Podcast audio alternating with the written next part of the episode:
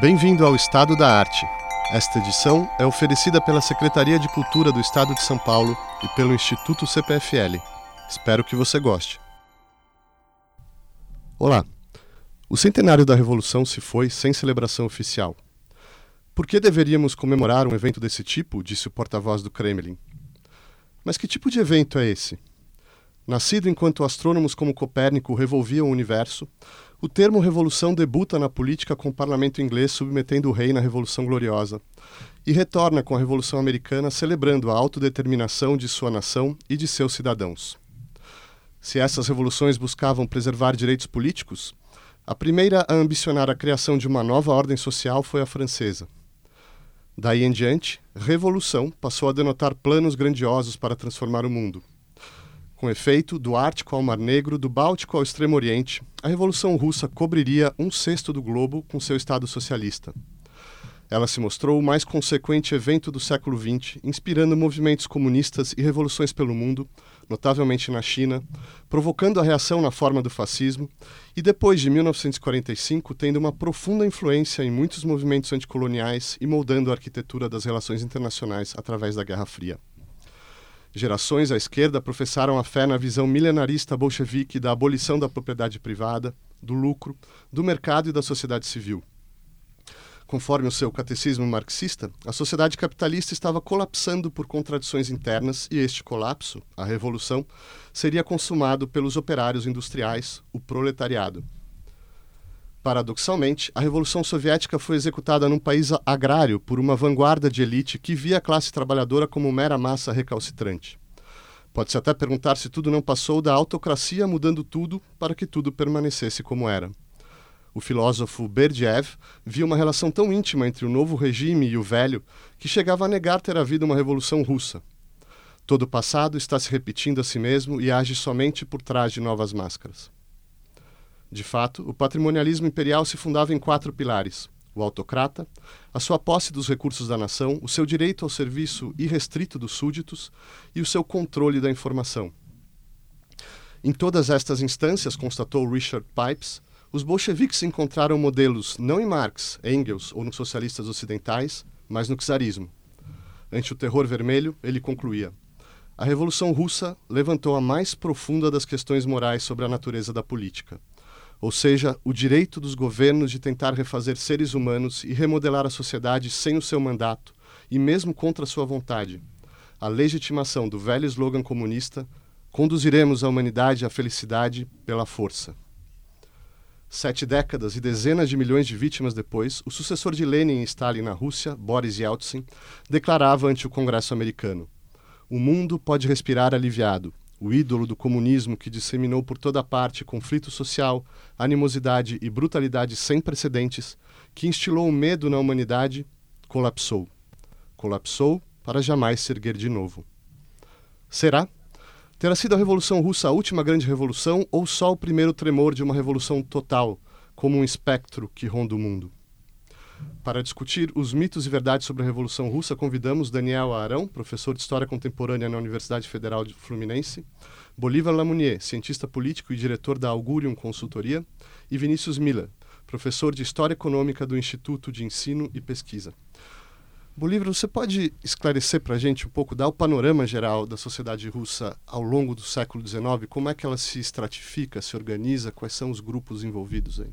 Eu penso que a sociedade russa do século XIX, dos séculos anteriores, é talvez a sociedade mais rígida de que se tem notícia no mundo, num país de larga escala. Né?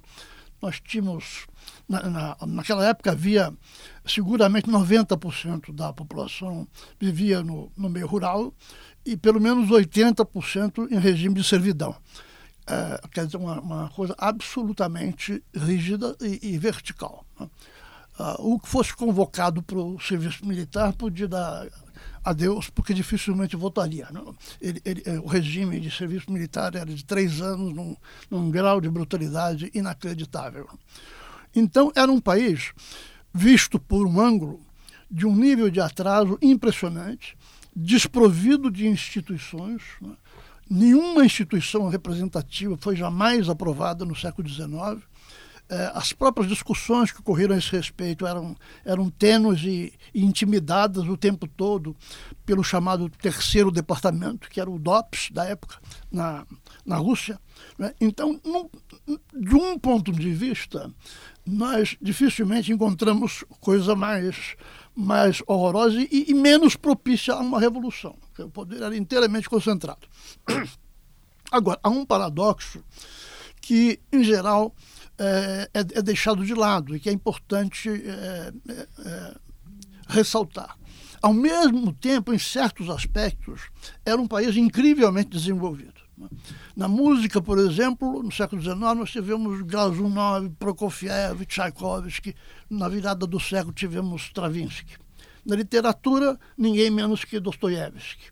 Mesmo na pintura moderna, abstrata, o que tem sido descoberto de quadros que estavam escondidos é impressionante. Né? A, a, primazia do, do, da, da Rússia como um polo cultural.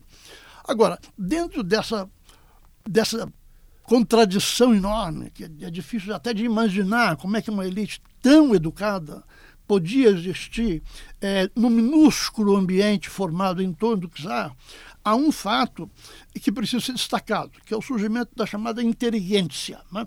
A inteligência, no, no, no caso russo, não é propriamente sinônimo de intelectual em geral.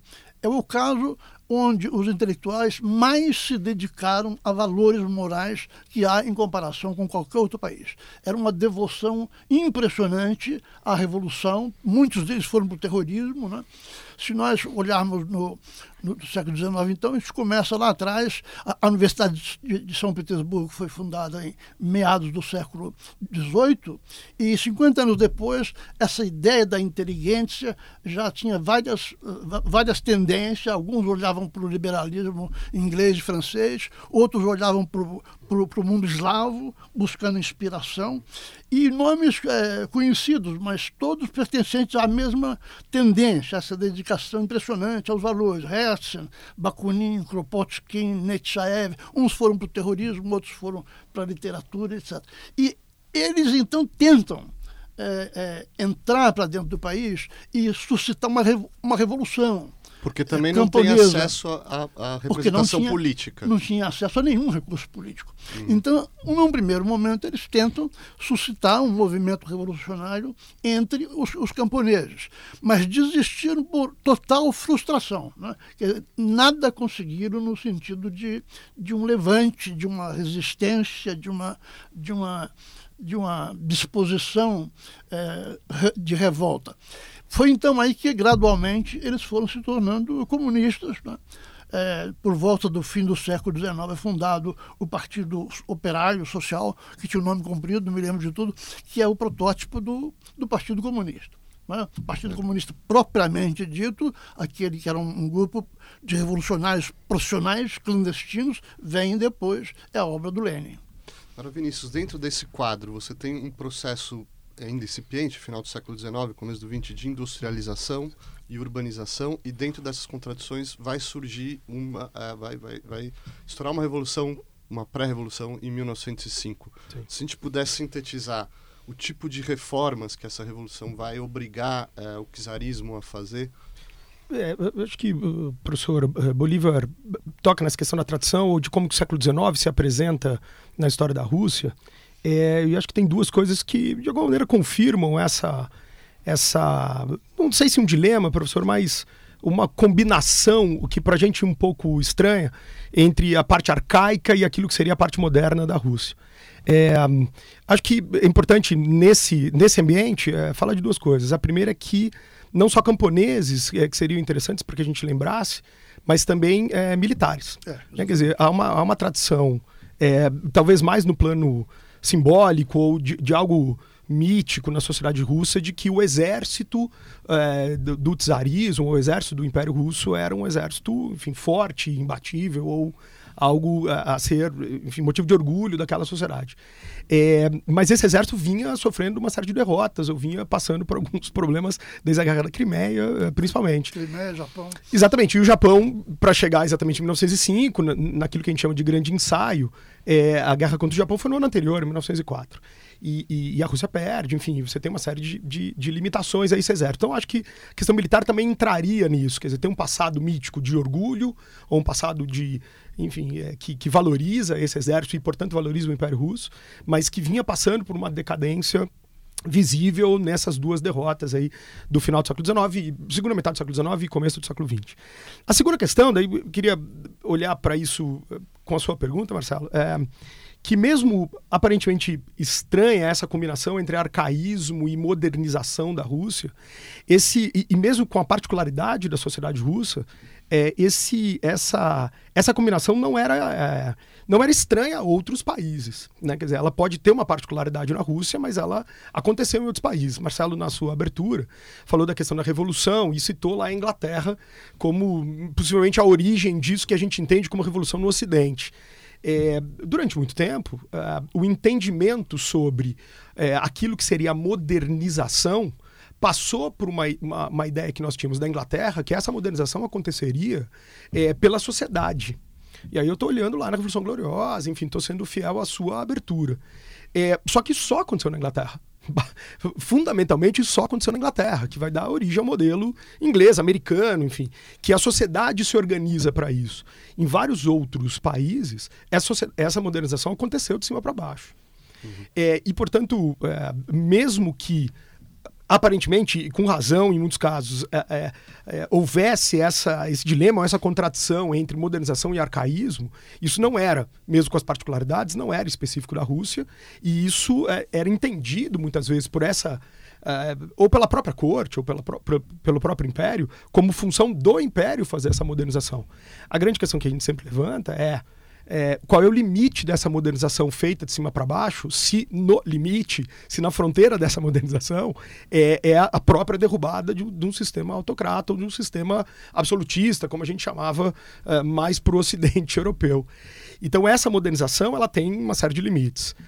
Uma segunda questão, ou uma terceira questão para complementar aqui a minha primeira é, intervenção.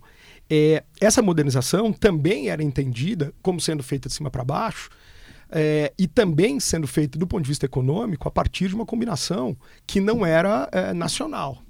Essa combinação não era nacional. Quer dizer, quem financiava fundamentalmente a industrialização, essa parte da industrialização ou da modernização conduzida por um Estado muito poderoso ou por um, por um muito poderoso, era capital estrangeiro.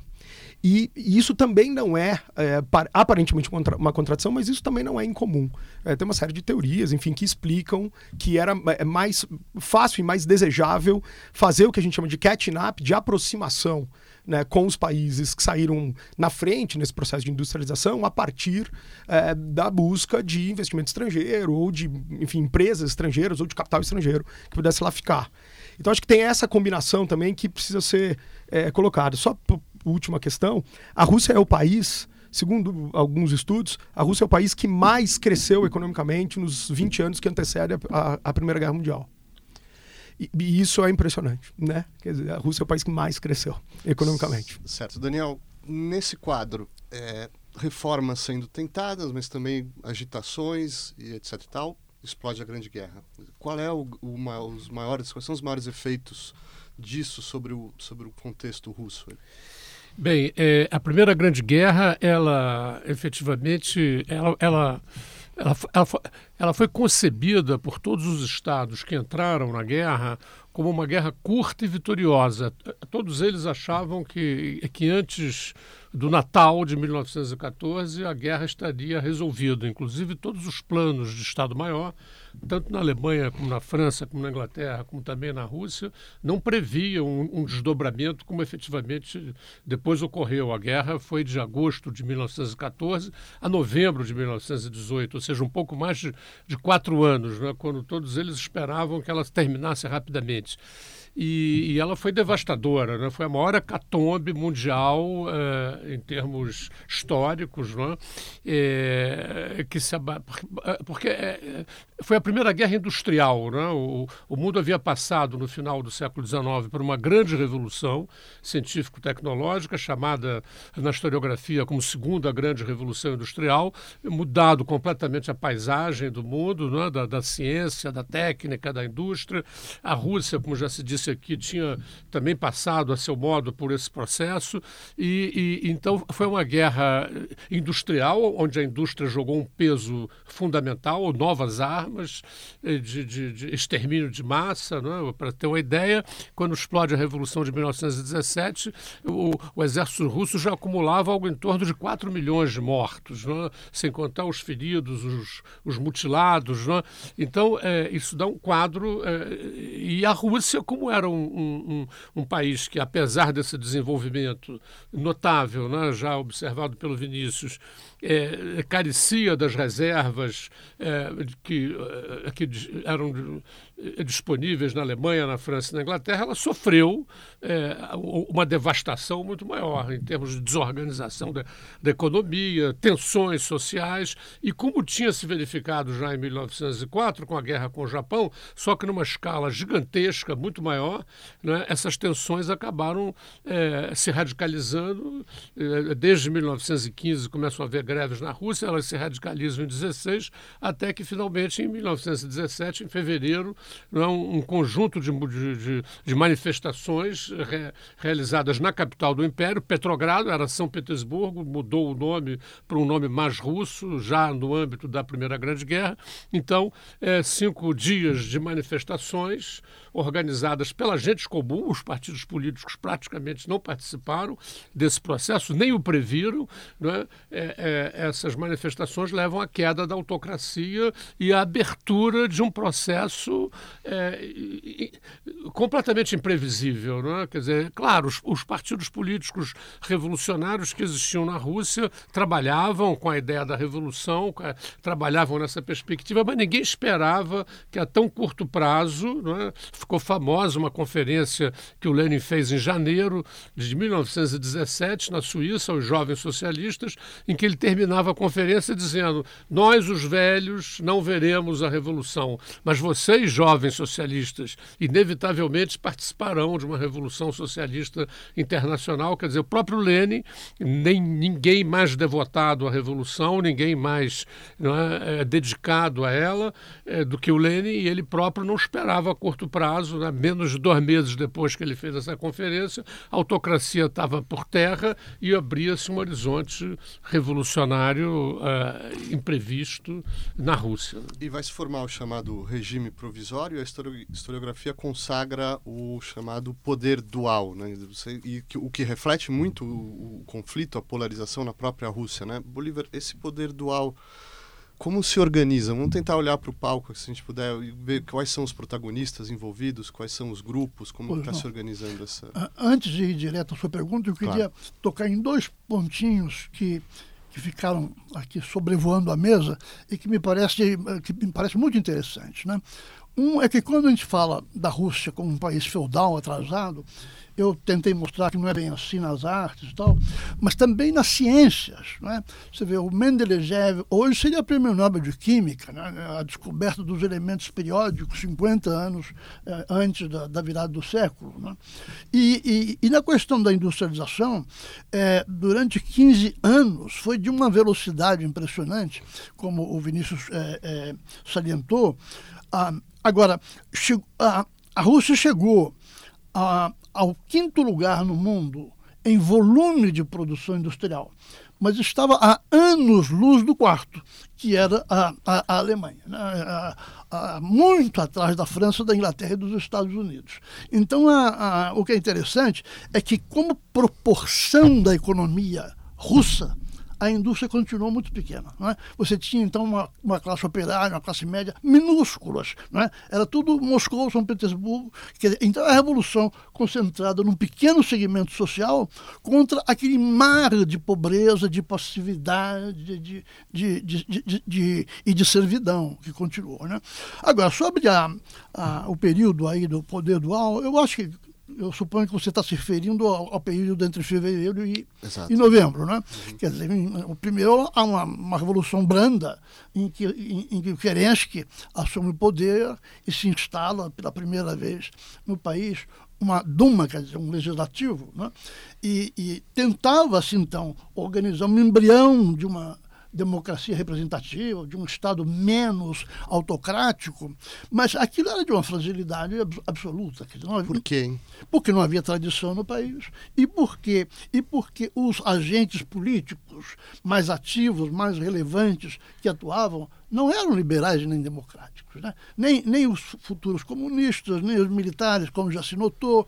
É, é, havia um pequeno número de liberais né, que quando viram que não tinham condições de ter nenhum protagonismo, aderiram ao Partido Comunista somente para serem expelidos no dia seguinte, quer dizer, foram simplesmente varridos do mapa.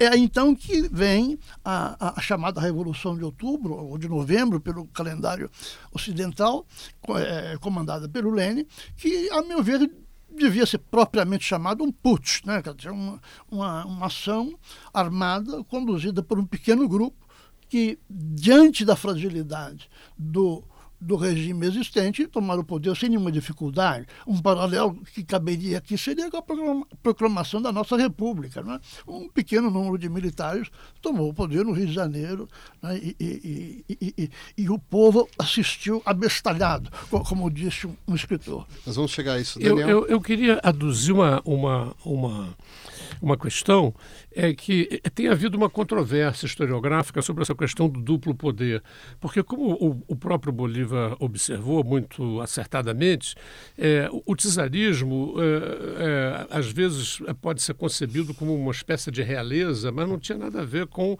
com os, as realezas, as monarquias ocidentais ou, ou, existentes na Europa Central. O czarismo era o, o, o czar era o amo, não é? Quer dizer, era o, era o senhor. Você falou em súditos. Eh, os russos não eram propriamente súditos do czar, eram vassalos do czar. E, e não só os, os, humildes camponeses, mujiques, os operários, as classes médias, a própria nobreza era considerada serva do, do, do, do correia de transmissão do, do senhor, não é? Quer dizer, então, quando o, o, o czar cai, quando a autocracia é derrubada, exatamente por não, pelo fato da sociedade não dispor dessas estruturas intermediárias que marcam já o desenvolvimento eh, do capitalismo na Europa Central e na Europa Ocidental e nos Estados Unidos, não existiam essas estruturas intermediárias, eh, eh mesmo a Duma, os Emistivos e outros e, outras instituições, eh, elas, elas não desempenhavam essa função, elas eram eram eh, intermediários, eram eh, estruturalmente dependentes da vontade do czar. Então, exatamente por isso, você vai observar na Rússia, com a queda da autocracia, o, o, o, o, aparecimento de uma multidão de poderes, o que um historiador francês, Marc Ferrot, chamou os múltiplos poderes. É? então, você tem os comitês de fábrica, você tem os, os sovietes que surgem nos, nos nas cidades você tem no campo os comitês agrários, entre os soldados. É importante observar que, que o exército russo, na época, mobilizava 9 milhões de soldados. É? Então, é, surgem comitês de soldados e, e, e essa, essa, essas estruturas todas, elas não eram hierarquizadas. A metáfora do duplo poder supõe que de um lado havia o governo provisório, de outro o soviético de Petrogrado. O soviético de Petrogrado era realmente um, uma estrutura que, que de muito prestígio, que inspirava muito respeito nos movimentos populares, mas ele, ele, ele não era hierarquicamente superior, nem mesmo as organizações populares que existiam em Petrogrado.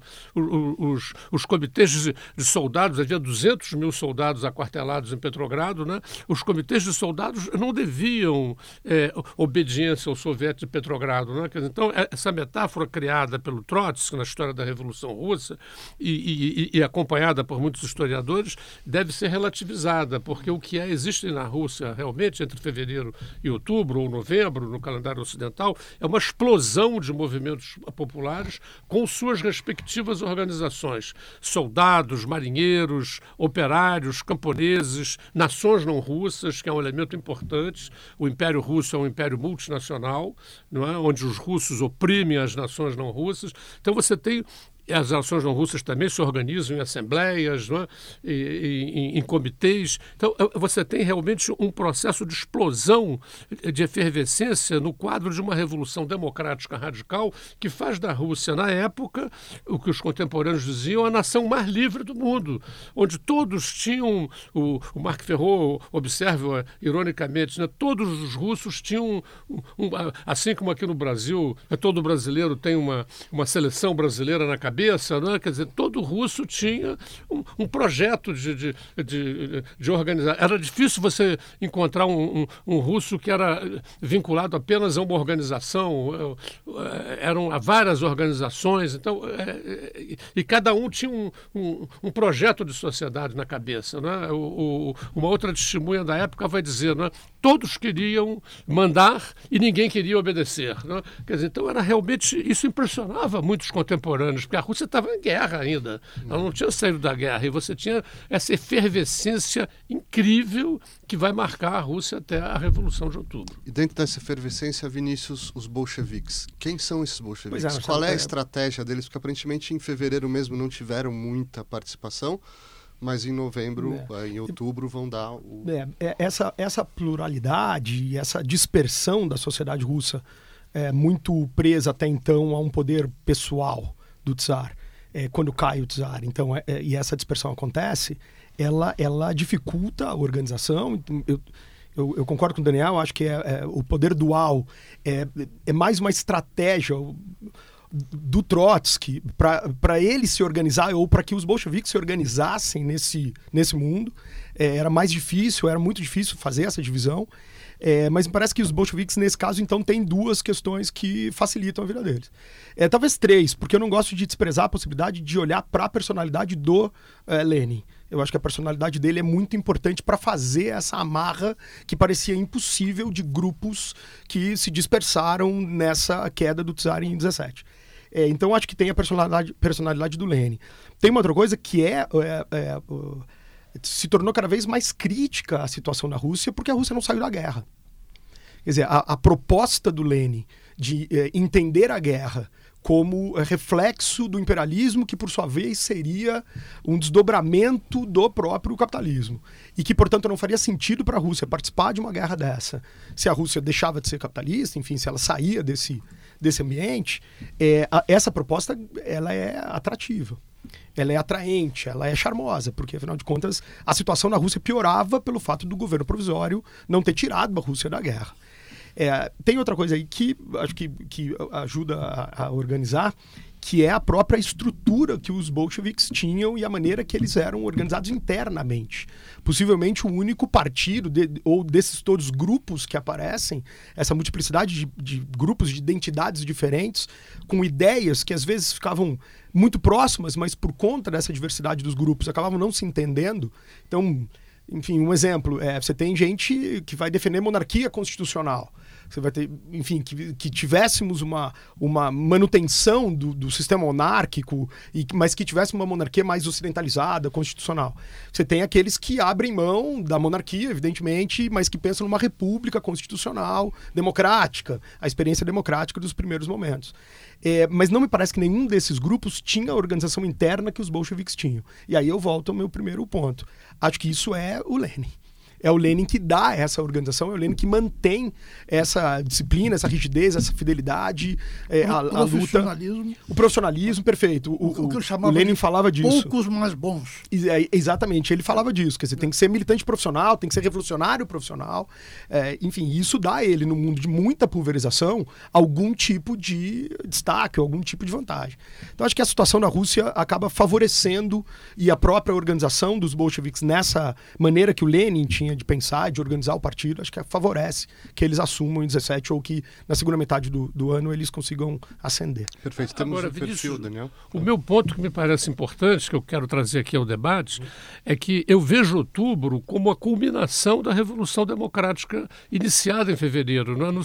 Os próprios bolcheviques, apesar, concordo inteiramente no, no, caráter golpista que a insurreição de outubro tem, porque ela é desencadeada a partir do Comitê Central eh, do Partido Bolchevique, não é? eles sequer decidem, o partido sequer decide isso num congresso, não é? quer dizer, é o Comitê Central que, eh, que decide partir para a insurreição sem consultar o próprio partido, sem consultar os outros partidos e muito menos o segundo Congresso dos Sovietes, que vão Mas ter... em tese está falando em nome dos quer dizer, o lema leninista todo o poder aos sovietes. É, é, pois é, mas uh, o fato é que a insurreição é desencadeada antes do segundo Congresso soviético se reunir. A concepção concepção centralista já está aí. Já está aí. Agora, mas é o que eu quero é, enfatizar é o seguinte: é, é, o meu ponto, pelo menos, que eu estou trazendo ao debate. Né?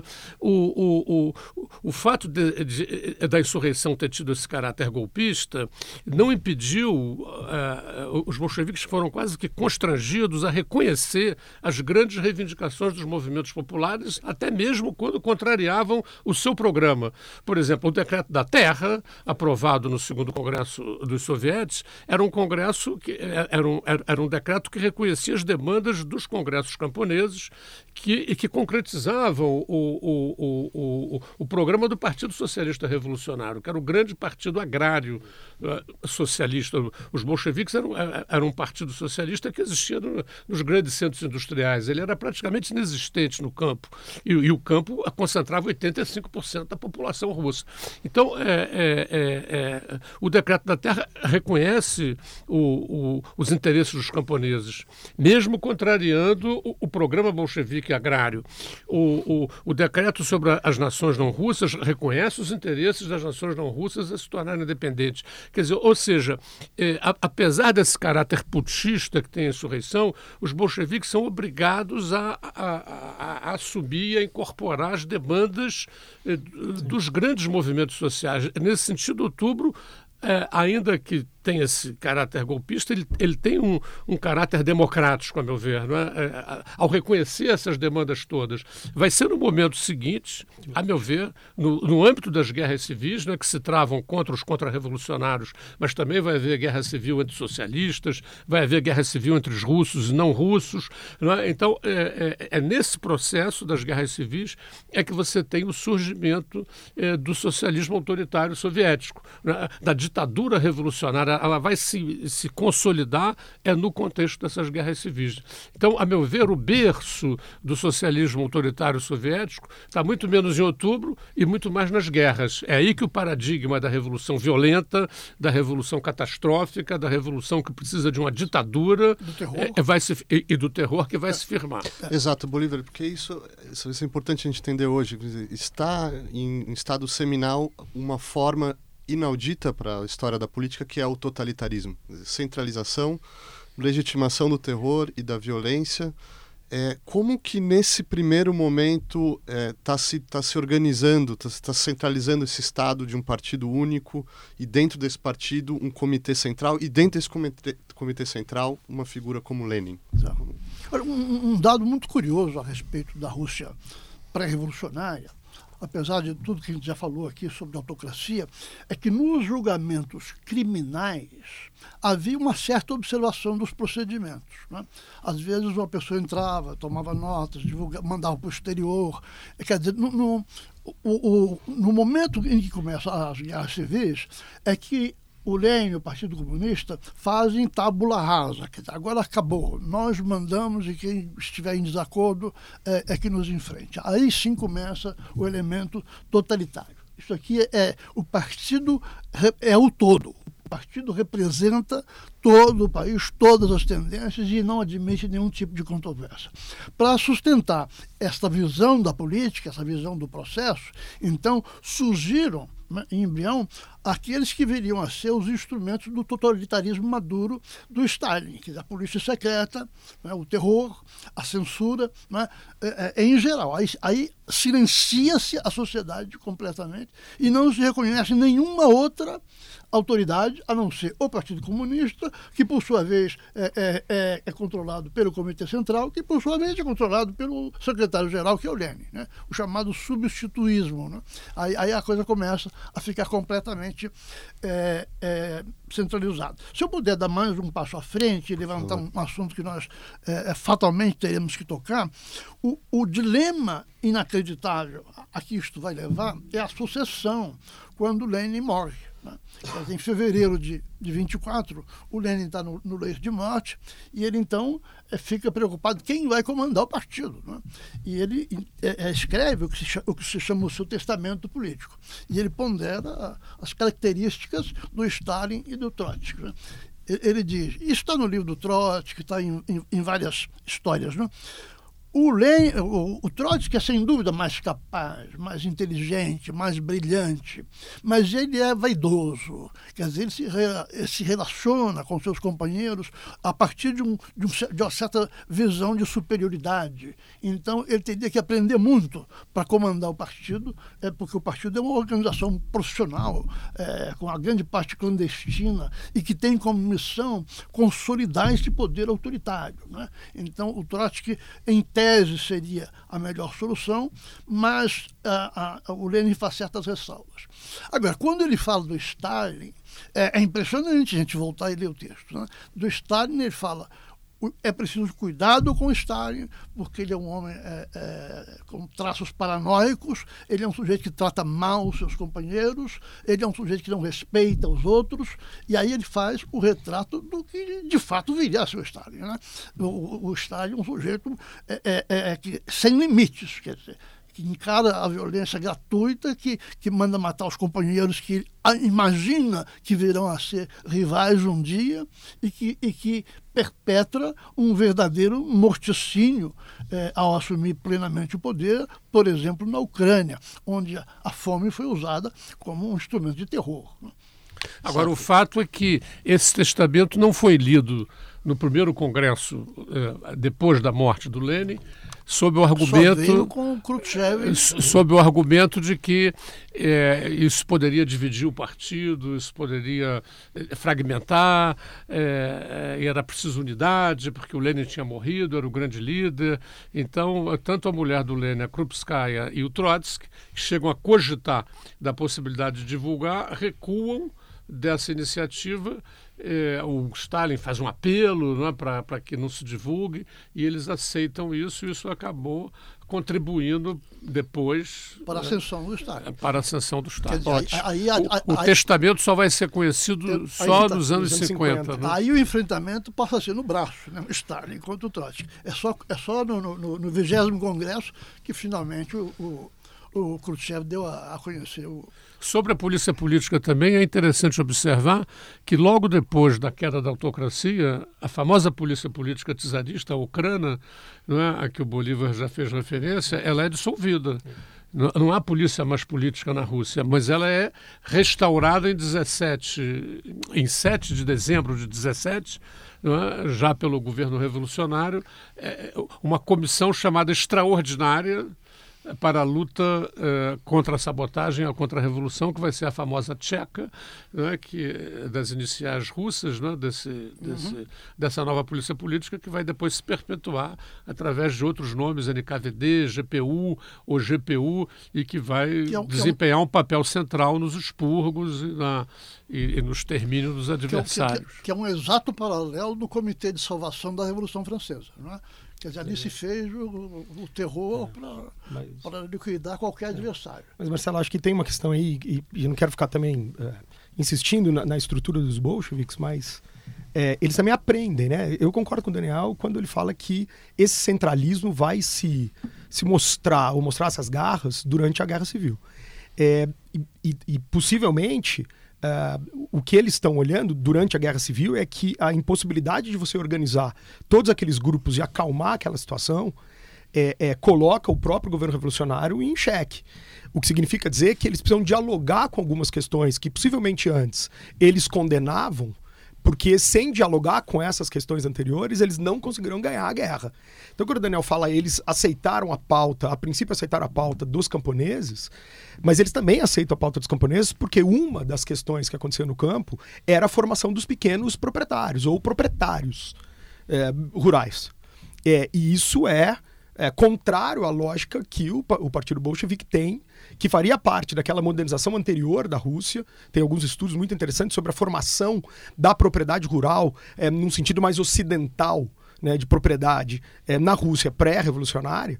E, portanto, não é simplesmente aceitar a pauta dos socialistas revolucionários é, rurais ou camponeses, mas adaptar essa pauta a também uma maneira que os bolcheviques tinham de entender como é que eles organizariam esse poder. E uma das coisas é eliminar a possibilidade dessa questão da propriedade.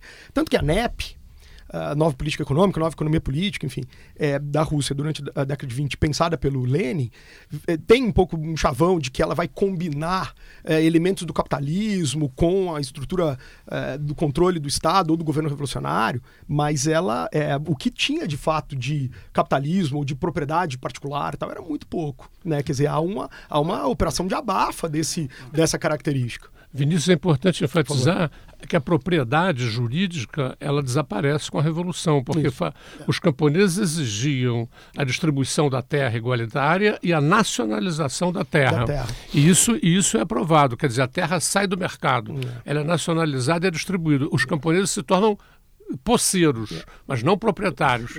É, essa posse é que depois vai ser desapropriada. De cima para baixo. Isso. Exatamente, que era aquela, aquela é. conversa. E aí a, a Agora, segunda questão, só para completar esse meu primeiro ponto, então tem a ver um pouco com a questão da propriedade.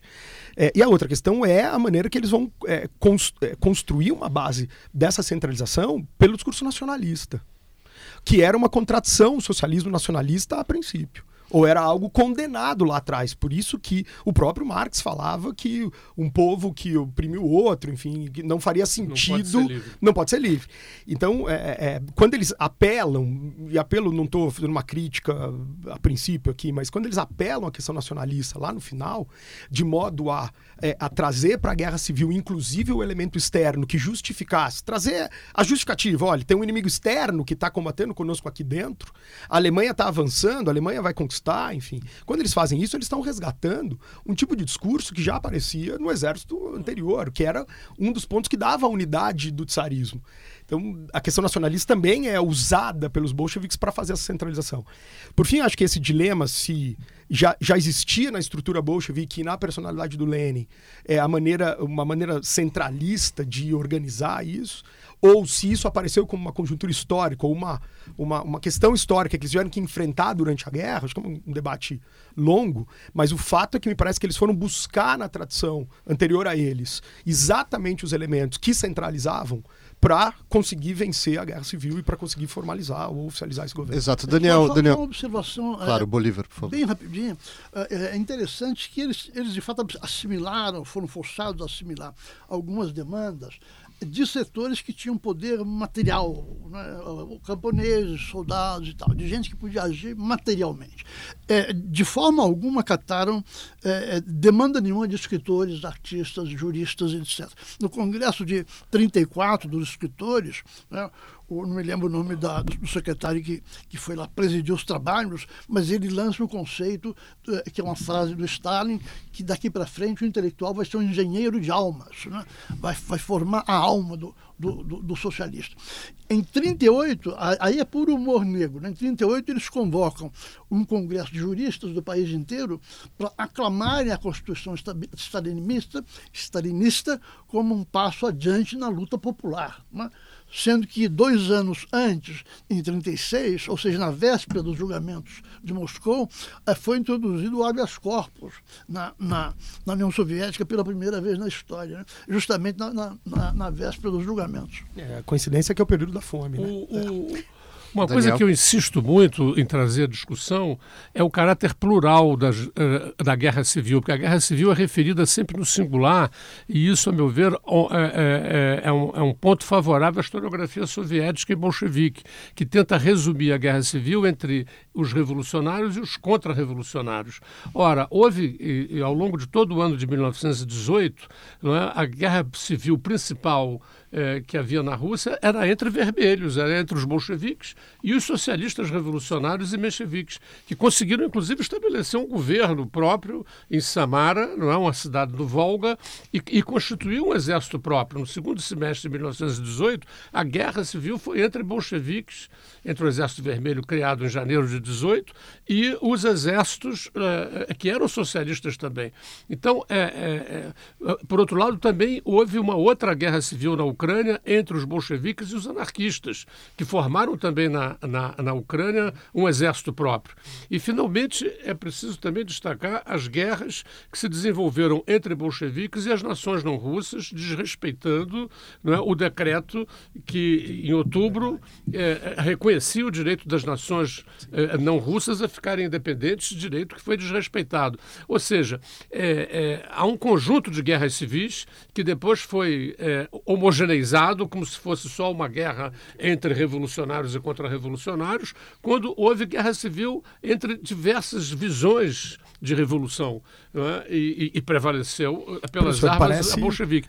Então, eu, eu, eu, acho isso importante é? é para fixar que realmente eu penso cada vez mais em estudos que faço sobre as revoluções russas que é, é, o autoritarismo, é? a ditadura revolucionária, é? ela se estrutura, ela tem o seu berço é nessas guerras. É, é, é, que vai essas guerras é que fundam o, o, paradigma da revolução violenta, da revolução que precisa de uma ditadura e que, e que, e, e que vai ser o, o paradigma até os anos 60 do século XX que vai dominar é? que vai estar presente na Revolução Chinesa, vai estar presente na Revolução Cubana, embora com características muito diferentes da Revolução Russa, ela mantém esse paradigma da revolução violenta, da revolução catastrófica e da ditadura revolucionária. Que, que é parecido, Vinícius. professor, com, com um paralelo, ou fazendo um paralelo com o que falamos é, do período de fevereiro a outubro. Quer dizer, é, não era um poder dual, eram muitos poderes. E a, e a maneira de se organizar isso foi uh, de cima para baixo, ou foi na, na, centralização. Então isso vai acontecer também, a mesma, o mesmo fenômeno de maneira ampliada e muito mais agressiva, evidente, é uma guerra, ou guerras civis, vai acontecer durante esse período de 18 a 21, 22, quando você funda oficialmente a União Soviética, uh, 22, 22, oficialmente o nome. Agora, falamos muito pouco do cenário internacional. Quais são, professor Bolívar, as, as, as repercussões imediatas ali, quer dizer, entre outras, vão ter outras insurreições, as reações, vão mapear um pouquinho Bom, isso antes. As primeiras repercussões externas foram principalmente no leste europeu, né, em, em, que o país, um atrás do outro, foram sendo tomados mediante puts, né, golpes, é, colocava-se alguém do partido na, na Secretaria do Interior, que era o controle da polícia, e isso foi, se repetiu em todos aqueles países. Agora, mundialmente, a, a, a, a Revolução inicialmente teve um grande prestígio, que mesmo nos Estados Unidos houve muitos e muitos intelectuais que é, é, admiravam muito a União Soviética. É, a minha quando, pergunta veio porque quando, a ideia de uma revolução mundial exato, estava em, é. em ato. Né? Foi, quando, foi quando se evidenciou a extensão do terror, né? Sob Stalin é que país, um atrás do outro, começou a haver uma divisão entre aqueles que eram disciplinadamente é, é, fiéis ao Partido Comunista e aqueles que, ainda que simpatizassem, é, eram críticos. Né? Mas é preciso ver que, que gente como Sartre eh, se manteve praticamente stalinista até o fim da vida.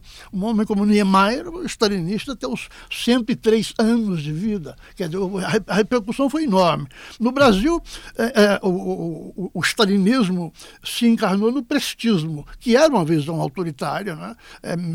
Oriunda do exército, da, da, da, da caminhada e tudo. Então, é, é, principalmente nos países da América Latina, foram se formando partidos comunistas à imagem e semelhança do partido centralizado e da concepção é, antidemocrática, antiliberal, anticapitalista, anticapitalista é óbvio, é, que provinha de Moscou, né, com, a com a Terceira Internacional. Agora, eu é, penso que, que nós, é, para finalizar, é, nós temos que dizer duas coisinhas, ainda que breves, a respeito do colapso. Né? É, o colapso é uma coisa muito difícil de compreender, porque o Partido Comunista controlava absolutamente tudo na União Soviética. Se ele não se autodesfizesse, como é que ia o sistema acabar? Né? O, o Gorbachev, quando assumiu o poder, em 81, ele tinha muitas dúvidas. Ele achou que ainda dava para reformar e, e maneirar um pouco, modernizar um pouco o Partido Comunista. É muito gradualmente que ele vai se convencendo de que aquilo é irreformável. É? E aí, dois elementos eh, são decisivos, tanto na União Soviética como nos países do leste. O primeiro é o econômico. Né? Como, como o país não produzia o que era necessário para o consumo, principalmente em matéria de alimentos, eles se endividaram num grau absolutamente espantoso né? é, junto a bancos ocidentais. A Hungria, por exemplo, recebeu um empréstimo de um bilhão de marcos da Alemanha para é, financiar reformas econômicas. Alguns anos depois, o ministro das Finanças disse o seguinte: aquele bilhão de marcos foi empregado dois terços para pagar juros e o outro terço para, para comprar alimentos. Nada para reforma econômica. A própria União, Soviética eh, devia somas absolutamente impagáveis. Em, em, em 10 anos, ela passou de 6 bilhões de, de endividamento no, no Ocidente para 66 bilhões. 10, que é um, um, um bilhão por ano. Né? E caminhava para 90 bilhões. Ah, o outro fato, esse sim, é, é, é que eu acho que, que derrubou o sistema completamente foi o que aconteceu na madrugada de 26 de abril de 86, é, Chernobyl. Ali é, liberou-se na atmosfera o equivalente a 100 vezes Hiroshima e Nagasaki somadas. Então, e, e, eles conseguiram censurar isso durante quatro dias. Mas é evidente que ficou incontrolável. Nem o Partido Comunista conseguia mais ter consenso é, para continuar aquela situação. Vinícius Daniel, a gente tem pouquíssimo tempo para uma intervenção de cada um. Se vocês puderem abordar o legado, as repercussões, mitos e desmistificações em curso sobre a Revolução Russa. Vinícius. Marcelo, eu, eu, eu tendo a olhar para essa questão do colapso, ou essa questão da, da, é, da herança, é, é, de maneira um pouco uh, pessimista, na verdade. É, acho que, que o erro ali, ou o erro, enfim, estou julgando, mas é, é o. É o é a, é a possibilidade daquele momento ser a história é, tá na mão deles e ser inevitável que eles conduzissem dessa maneira. É, eu tendo a ser, enfim, um pouco quase poético nisso, quer dizer, eu acho que eles não são maiores que a história. E eles acharam que eles poderiam conduzir essa história de modo a, a, a acelerar esse processo em nome de um objetivo, enfim, aparentemente. Como se conhecesse o futuro histórico. Exatamente, exatamente. E que eles pudessem controlar esse, esse ritmo da história a partir de uma intervenção que se mostrava cada vez mais agressiva, violenta, centralizadora. Enfim, a gente já discutiu isso aqui hoje. Então acho que o erro está aí, eu acho que o problema está aí. Acho que a história é maior do que isso. Acho que eles não teriam como controlar. Acho que o legado, nesse sentido, por isso que eu sou um pouco pessimista, é que se por um lado é, de fato nos mostrou uma alternativa e que durou muito tempo e que possibilitou que a gente pudesse, pudesse discutir alternativas. É, por outro lado, é, é criou a sensação nas pessoas de que elas podem controlar de fato essa história e que elas podem acelerar isso de modo a, a, a fazer com que o seu projeto supostamente é, defensor daqueles que merecem serem defendidos é, possa se acelerar em nome aí dessa, dessa, desse domínio que eles seriam da história. Isso me incomoda bastante. Daniel Arão. Eu diria é, duas palavras sobre o colapso. É, embora admitindo que havia problemas econômicos claros ali na União Soviética, impasses, não é? era um, um, governo exageradamente estatizado e uma sociedade exageradamente estatizada e centralizada, inteiramente é, incapaz de dar conta é, de todas as, as características da, das sociedades que emergem com a nova revolução científico-tecnológica a partir dos anos 70. Né? Eu insistiria, para além dos aspectos econômicos, é? nos aspectos culturais e políticos. É? Eu, e, e, desse ponto de vista, o, o Gorbachev, naquele livrinho dele que se tornou best-seller, a Perestroika, ele dizia, né, nós perdemos a alma dos povos soviéticos. É? Era uma, uma contradição, porque um, um, materialista falar em alma, não é? mas ele chega a dizer isso, nós perdemos a alma. Quer dizer, é, ali havia um processo de desestruturação cultural, é? é? particularmente vivo nas nações não pró-russas, que nunca admitiram a dominação pela, pela Rússia e que, afinal, acabariam é, desempenhando um papel central na fragmentação do império, né, se restabelecendo como nações livres e independentes. Né? Mas, mesmo entre os russos, havia uma descrença profunda é, no governo, né, no, no, no sistema. Então, eu penso que esse aspecto cultural e político deve ser mencionado na reflexão sobre o colapso. Né? E é, sobre o legado, eu queria insistir no seguinte: né? quer dizer, o, o paradigma que fundou a Revolução Russa, da, da Revolução Violenta Catastrófica, que entrou em, em, em xeque uh, com o colapso. Né? E aí é, é um paradigma alternativo é, que surgiu a partir dos anos 60, que me parece interessante. Surgiram, inclusive, o programa. Vamos entrar no ano que vem no cinquentenário de 68, né? quer dizer, nesse processo dos anos 60, é, surgiu um novo paradigma de mudança social, muito mais é, vinculado à mudança das consciências do que a tomada do poder pela violência, a partir da qual se inicia a transformação da sociedade sociedade. É, a ideia, a partir dos anos 60, é você é, é, ver a mudança social muito mais ancorada num processo de investimento, de mudança nas consciências, do que é, é tomar o poder pela violência e, fa e, fazer as transformações. Então, acho que esse, o, o, colapso da União Soviética e depois também, embora de modos diferentes, o colapso daquele socialismo tanto na China como em Cuba, é, é, é, põe em questão esse paradigma da tomada violenta do poder como, como via para as transformações sociais. Obrigado, obrigado, Daniel Arão. Bolívar Lamunia, Vinícius Miller, obrigado por ouvir. Até a nossa próxima edição.